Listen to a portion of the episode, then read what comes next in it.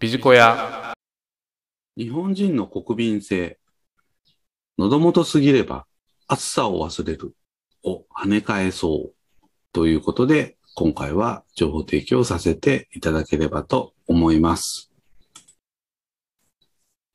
この喉元すぎれば暑さを忘れる。もちろんいい面もあるんですけれども、そうでもないところもありますので、今回は日本人の国民性ということで、改めて情報提供させていただければと思います。まず、私たち日本人の強みとして捉えられるキーワードを一つご紹介をしたいと思いますけれども、柔軟性です。すなわち、不測の事態が起きれば柔軟かつ迅速に対処できる。これが私たち日本人の強みではないかなというふうに思います。例えば、冷静に見るとそんなの無理だよねと思われる短期間納期を仕上げたりすることが可能です。ですから、私たちのキーワードは頑張るであったり、手を尽くすであったり、ビジネスにおいても同様かと思います。ただ、逆に、柔軟性が高すぎるために、ことが終わったら振り返りをしない、そんな傾向があります。ビジネスにおいても、キックオフミーティングはやるんだけれども、クロージングミーティングはやらない。そうした組織も多い印象です。故に、今回のタイトルにもあります通り、喉元すぎれば暑さを忘れる。これはまさしく日本人の国民性を表すキーワードなのではないかなと思います。私たちがこの日本というドメスティックなマーケットで商売を続けていくのであれば、それでも良いかもしれませんけれども、今後さらに世界を相手にするというのであれば、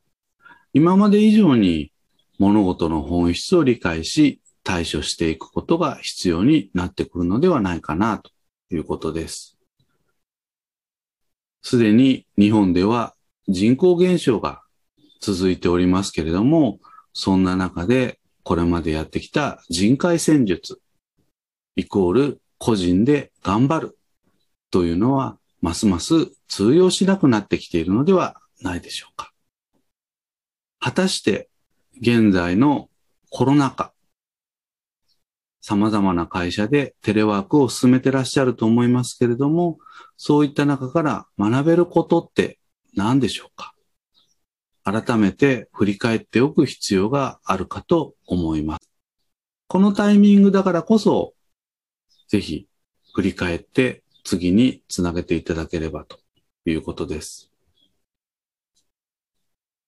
私からは2つ問いを投げかけたいと思います。まず1つ目。マネジメントの側面で得られた教訓は何でしょうか？ぜひ自問自答していただければと思います。例えば、メンバーとのコミュニケーションや人材育成において、今回のこのテレワークの中で得られた教訓、どんなことがあるでしょうか？ぜひ具体的にイメージをしていただければと思います。そして二つ目の問いですけれども、これからの時代をマネジメントしていくために必要なシステム、仕組みは何でしょうか？例えば業務フローですとか、システム仕組みなど、何でも結構です。具体的に挙げてみてください。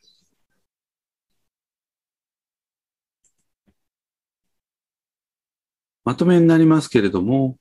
短期と中長期を両立をしていくのが私たちマネージャーの役割です。コアとなる確固とした軸、すなわち価値観ですね。これをもって引き続き仕事に取り組んでいきたいという意識を新たにまた持っていただければということです。以上、日本人の国民性、喉元すぎれば暑さを忘れるを跳ね返そうということで情報提供させていただきました。